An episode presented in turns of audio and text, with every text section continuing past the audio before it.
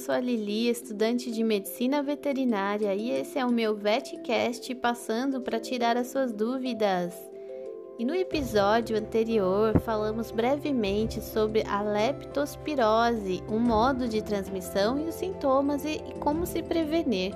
Se você não ouviu, dá um play assim que terminar de ver esse episódio. Hoje nós iremos abordar sobre a febre maculosa. Vamos lá?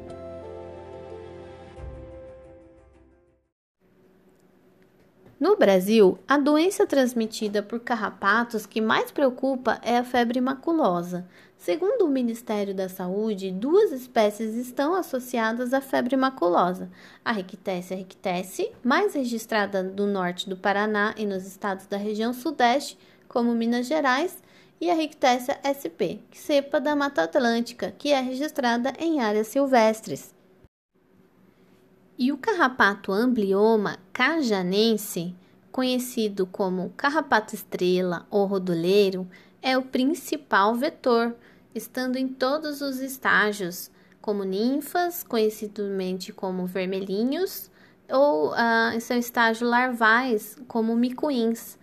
No entanto, qualquer espécie pode ser potencialmente vetor, como o carrapato dos cães, dos felinos, dos coelhos e outros animais. A transmissão em seres humanos ocorre por meio da picada do carrapato infectado pela bactéria causadora da doença. Os carrapatos permanecem infectados durante toda a vida, em geral de 18 a 36 meses. Essa doença, se não for tratada corretamente, ela pode levar à morte. Seus sintomas se assemelham ao de várias outras moléstias. Depois que a pessoa é picada, os primeiros sintomas, que são geralmente febre alta, dor de cabeça, dor no corpo, diarreia, máculas, que são manchas avermelhadas pelo corpo, levam em média de 7 a 10 dias para se manifestar. E a partir daí, o tratamento deve ser iniciado dentro de no máximo 5 dias.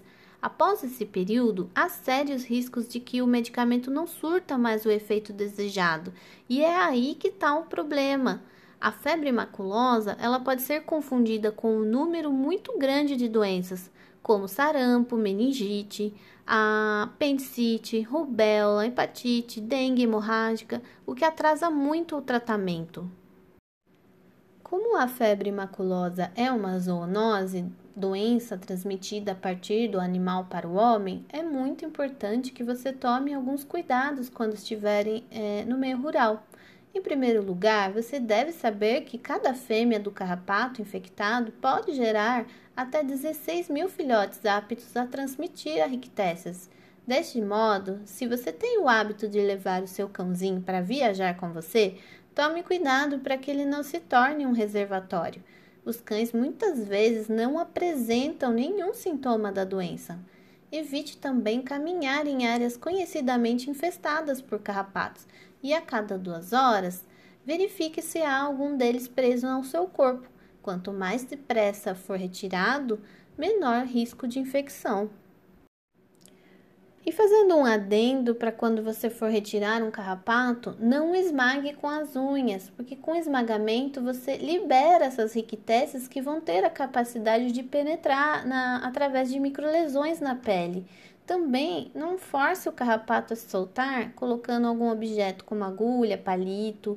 O estresse sofrido pelo artrópode, o carrapato, faz com que ele libere grande quantidade de saliva, o que, o que vai ocasionar um aumento de chance de transmissão de rictécias. Um dos animais silvestres que tem mais sido relacionado como amplificadores, reservatórios de rictécias causadores da doença da febre maculosa são as capivaras. Mas para explicar melhor a relação desse animal com a disseminação da doença, vamos precisar abordar um episódio só para ela.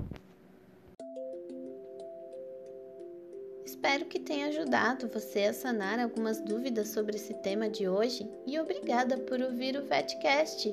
Se você gostou, ative a notificação para não perder o próximo episódio. Um abraço virtual e até a próxima!